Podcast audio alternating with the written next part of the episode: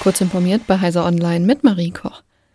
Digitalminister Volker Wissing hat sich gegen eine strenge Regulierung von Systemen mit künstlicher Intelligenz ausgesprochen. Er argumentiert, dass sich KI schnell und massiv im Alltag der Menschen etablieren werde und eine Regulierung auf Transparenz ausgerichtet sein sollte, statt auf Eindämmung oder Verbot.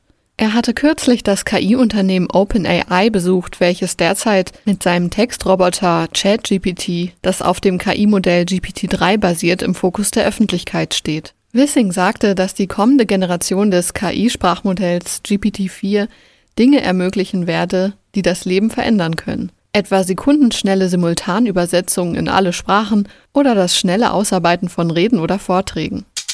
Der Schweizer Messenger-Dienst Threema hat jahrelang eine veraltete Verschlüsselungstechnologie verwendet, was zu einer Reihe von Schwachstellen geführt habe, wie Forscher der Eidgenössischen Technischen Hochschule in Zürich entdeckten.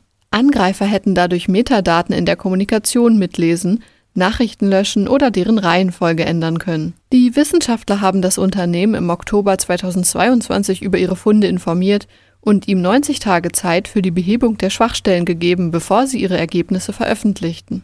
Threema-Geschäftsführer Martin Blatter hält die Erkenntnisse der Forscher nicht für gravierend. Angreifer hätten nicht an die Inhalte der Chats gelangen können. Threema hat die Probleme jedoch inzwischen behoben und den Messenger-Dienst aktualisiert. Die Bundesregierung hat sich auf einer Konferenz mit der Strategieplattform Transformation der Automobil- und Mobilitätswirtschaft erneut das Ziel gesetzt, bis 2030 mindestens 15 Millionen vollelektrische Autos auf die Straßen Deutschlands zu bringen. Diese Zielsetzung wurde von Vertretern der Auto- und Energiebranche, Arbeitnehmern, Wissenschaftlern, Ländern und Kommunen besprochen und unterstützt. Es gab jedoch Kritik am Tempo des Wandels, insbesondere von Umweltorganisationen und Gewerkschaftsvertretern, die mehr öffentlichen Verkehr und weniger Autos fordern. Der Chef der IG Metall, Jörg Hofmann, betonte, dass die mangelhafte Ladeninfrastruktur ein großes Hindernis für die Einführung von Elektroautos darstelle.